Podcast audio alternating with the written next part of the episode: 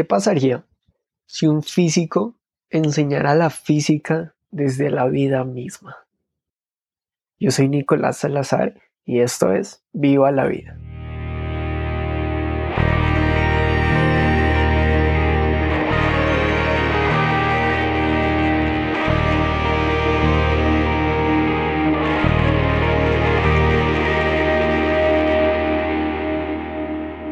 Bueno, ¿cómo están? Sé que esto es un poco raro. Mm, bueno, el 2021 estaba siendo muy raro, así que decidí iniciar este podcast. Nada, es algo raro, ¿no? Creo que todavía no me acostumbro. He tratado de grabar esto como unas 3, 4 veces. Pero nada, seguimos acá intentándolo, que es lo importante. Y, y en este episodio, en este primer episodio, que queda consagrado para la historia.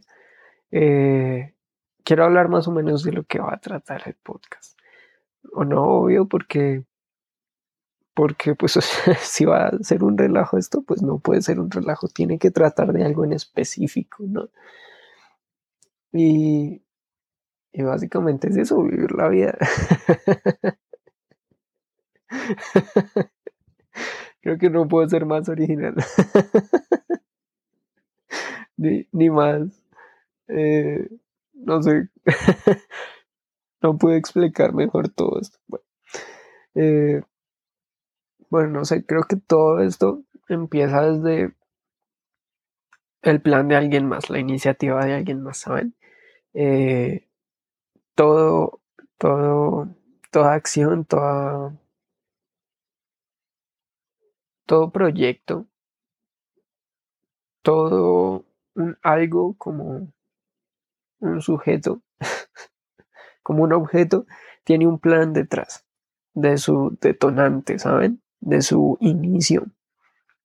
No hay muy pocas cosas que inician de un pum. Eh, se puede decir que casi todo está planeado desde un antes, ¿no? Uno le pregunta algo a alguien planeándolo antes uno inicia un proyecto planeándolo con una planeación detrás, no simplemente haciéndolo, porque si no podría salir cualquier cosa. Y a veces puede ser bueno, pero no, no todas las veces va a salir como se espera. De hecho, desde el inicio de, de todo hay, hay un plan detrás, ¿no? Digamos que que Dios tuvo un plan detrás de todo y, y fue relacionarse, fue, fue compartir lo que él tenía, que era todo, lo que él es, que es todo. Y, y podemos ver en la Biblia más o menos que Dios, que Dios busca relacionarse con alguien, busca tener relación. Es como tener un castillo lleno de joyas, lleno de, tesoros, pero, pero un castillo vacío, sin tener con quién compartirlo. Y eso es, eso es muy aburrido, ¿no? Pienso yo. Así que Dios crea todo, pero lo crea con un plan. ¿Saben? Y es, y es algo interesante eso. Así que buscar tener relación con el hombre. Y a partir de que el hombre se separa de él, busca la manera de volver a tener relación con el hombre. Increíble. Lo podemos ver en, en, diferentes cuatro etapas, la manera en que Dios se relaciona con el hombre. Buscaba relación con Adán y Eva, buscaba relación con Noé, y vemos eh, una relación algo misteriosa y es a través de un pueblo. Relacionarse con la humanidad a través de un pueblo. Pero, ¿cómo, cómo puede un Dios relacionarse a través de un pueblo? ¿no? Es la pregunta. Pues bien, Levítico 20 nos dice, versículo 22, Dios le está dando los mandatos a Moisés para, para para el pueblo, para que van a regir al pueblo, que le van a dar cultura, que le van a dar tradición, que, que le, van, que le va a dar una constitución, por decirlo así, una, un estilo de vida a llevar como cultura, como pueblo judío. Y les dice, debes guardar todos mis decretos y mis ordenanzas poniéndolos en práctica. Y, y versículos más tarde, en el 26, les dice, le dice al pueblo, sé santo, porque yo, el Señor, soy santo. Te he separado de las demás naciones para que seas mío. Y es interesante, ¿no? Cómo Dios les da unos decretos y unas ordenanzas a un pueblo. Pero no solo les dice guárdenlas, sino que practíquenlos. Llévenlos a, a la vida misma, ¿no? Llévenlos a, a, que sean parte de ustedes. No simplemente se los aprendan de memoria, sino que practíquenlos. Y sabe, a mí me pensaba mucho estudiando que, que la teoría, uy, yo soy burrísimo para la teoría y nunca pude aprender teoría. Aprendía a través de la práctica. Entonces, eh, y todavía lo hago, literalmente todavía lo hago. Cada vez que tomo una fotografía, cada vez que eh, hago una ilustración, cada vez que hago eh, algo en lo que me desempeño, siempre lo hago desde la práctica. Si veo que algo no está saliendo bien, manejo todo desde la práctica. Nunca pude aprender teoría. Creo que soy malísimo para aprenderme las cosas. De hecho, Este, este episodio ya lo había grabado como dos veces más, tratando de aprenderme todos los apuntes y, no pude, así que, así que vamos, la tercera es la vencida. y, y es curioso, porque Dios les está diciendo, hey, vivan estas ordenanzas, vivan estos decretos, porque Israel estaba en un momento en que estaba tratando de separar una cultura distinta a la suya. Eran esclavos.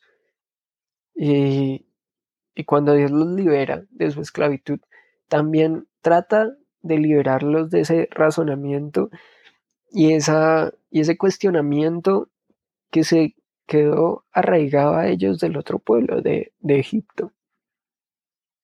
¿Alguien, alguien lo dice muy chévere, la pastora de, mi iglesia y es, Dios sacó a Israel de Egipto, pero ahora trataba de sacar a Egipto de Israel. Sus costumbres, su, su cultura, su manera de hacer las cosas, su manera de resolver los problemas. Era algo que Dios trataba de hacer con estas leyes y decretos. Pero quiero centrarme en el versículo, en el segundo versículo que les leí que dice, sé santo, porque yo el Señor soy santo. Te he separado de las demás naciones para que seas mía. ¿Sabe? es un versículo tan loco, ¿no? Porque, porque es rarísimo, o sea, rarísimo. Primero que todo, eh, la palabra santo significa kadosh en hebreo. Eh, algo así se pronuncia. No soy muy bueno para el hebreo. Y, esta palabra básicamente significa separado de algo. Como algo tan puro y tan limpio que está separado, separado del impuro. Y, y es algo re loco, porque básicamente Dios les está diciendo, sean como yo, estén separados de las demás naciones.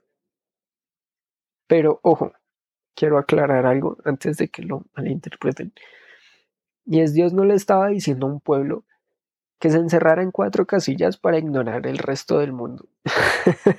Porque es lo que normalmente llegamos a pensar cuando leemos pasajes como estos.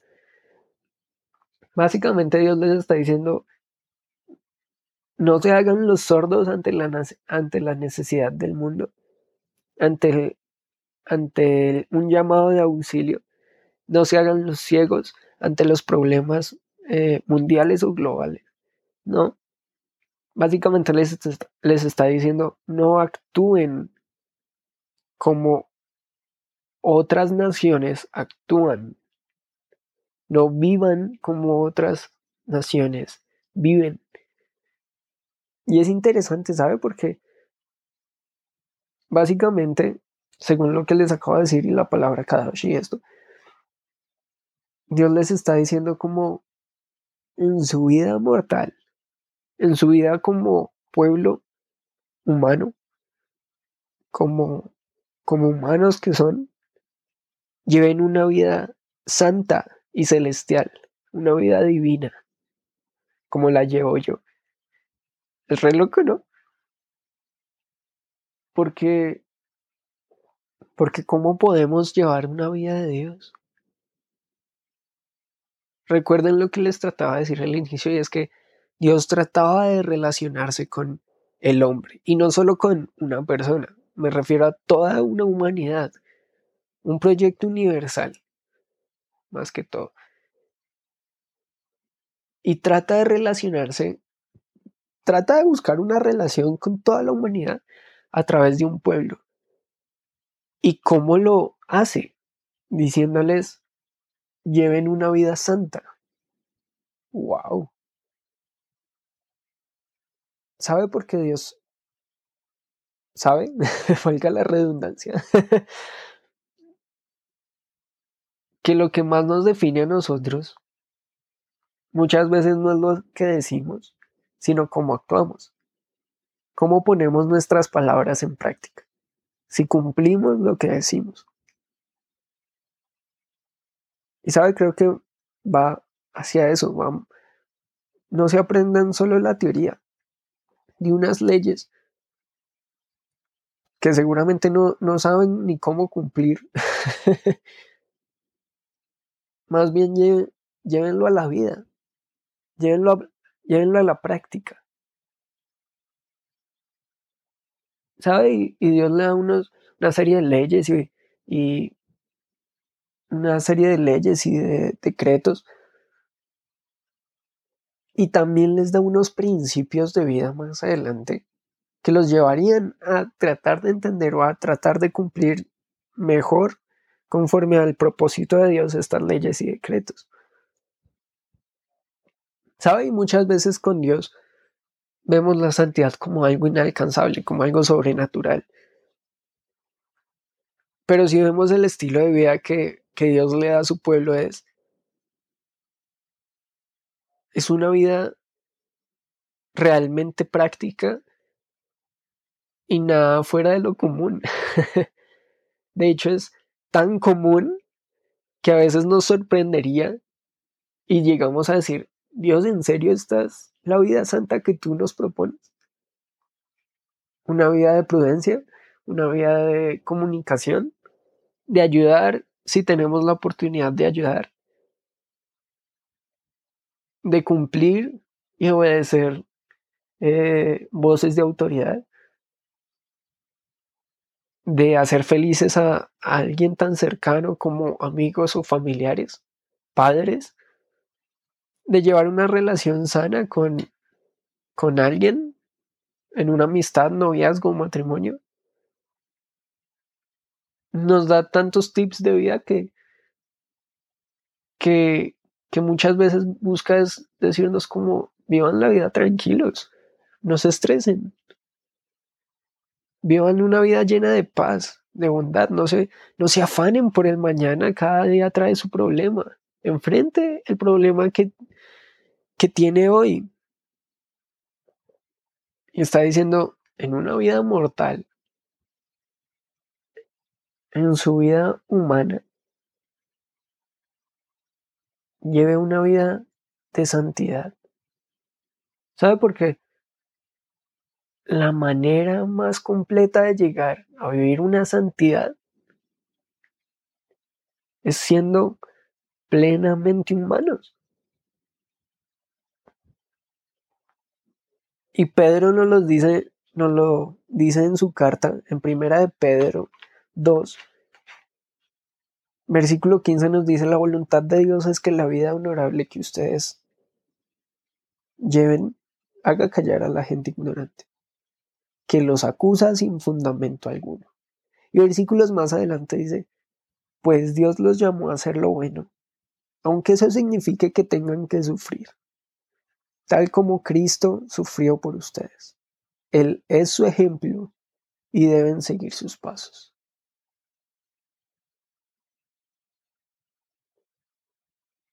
¿Cómo podemos mostrar a un Dios y darlo a conocer? Recuerden que era el plan de Dios a través del pueblo. Pero ¿cómo lo podemos dar a conocer? Viviendo la vida como Él la vive. Y acá nos dice una vida honorable.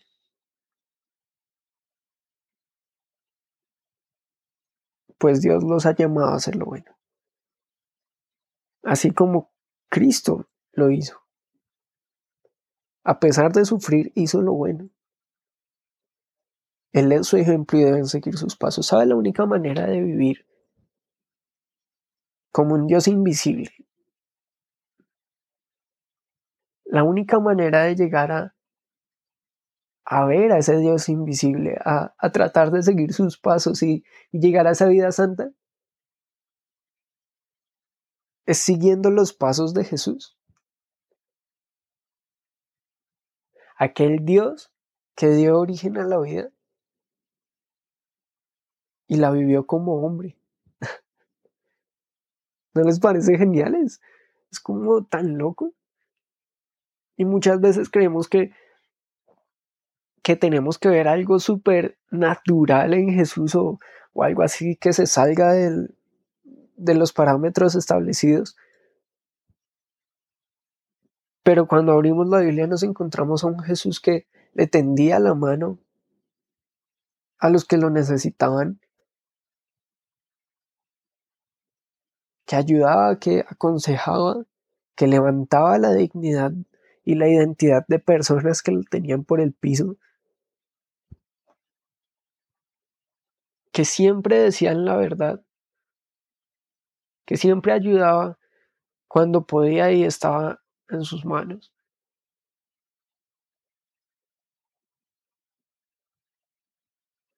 Vemos completamente la humanidad de alguien ¿Sabe? Quiero contarle eh, un dato curioso y es que en Jesús se cumple el plan inicial que Dios tuvo para la humanidad. Jesús ese, muestra ese, ese hombre perfecto que en un principio Dios diseñó. Y Jesús vive la vida de tal manera como Dios la planeaba para Adán como Dios la planea para cada uno de nosotros en el hoy presente.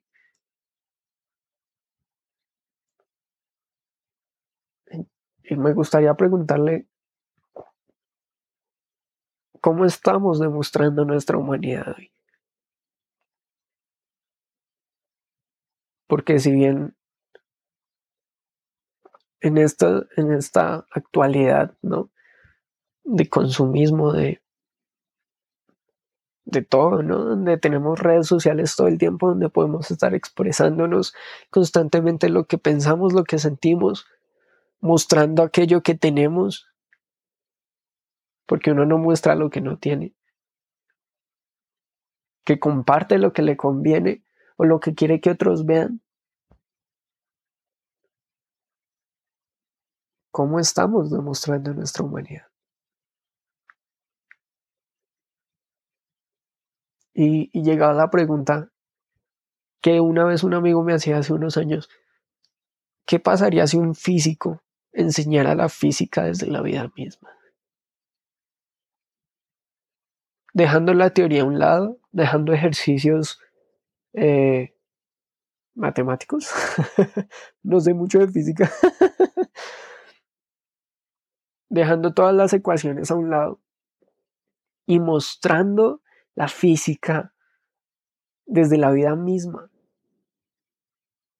desde circunstancias que las personas están experimentando día a día.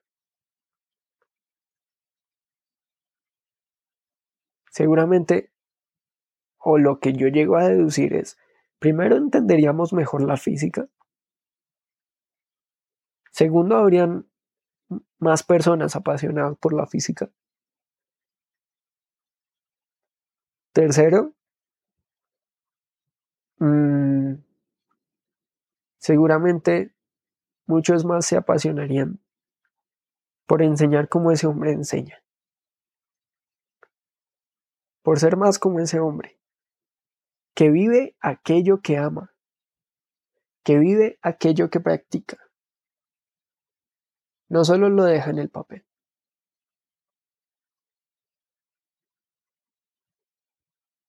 ¿Cómo podemos hoy alcanzar una vida tranquila, buena, llena de paz, de integridad?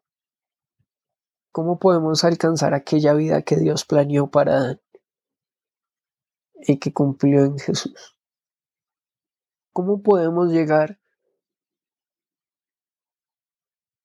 a disfrutar de la vida, a ponerle sentido,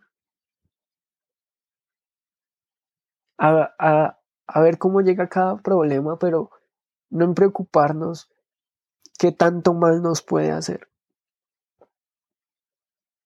sino qué tanto mal le podemos hacer a ese problema.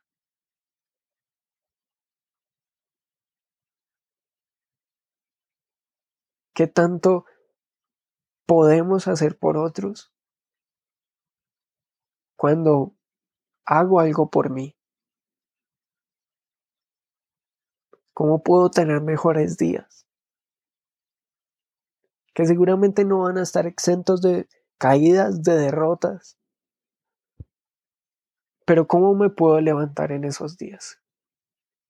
¿Cómo puedo dar victoria a mis días? ¿Cómo puedo terminar mis días y decir, wow, qué bien? ¿Cómo podemos disfrutar la vida? Y es que básicamente lo que Dios le decía al pueblo es algo que hoy yo lo quiero retar. Y es a vivir la vida bajo su voluntad, con su presencia y siguiendo sus pasos. Una vida santa en medio de la mortalidad. Una vida humana en medio de tantas personas. Así es. De esto trata Viva la Vida. Esto es viva la vida. ¿Se le miden? Porque vamos a estar publicando episodios seguramente 15 a 30 minutos. Les prometo cafecito durante cada episodio, buena música. Y nada, vamos a hacer eso. Vamos a vivir la vida.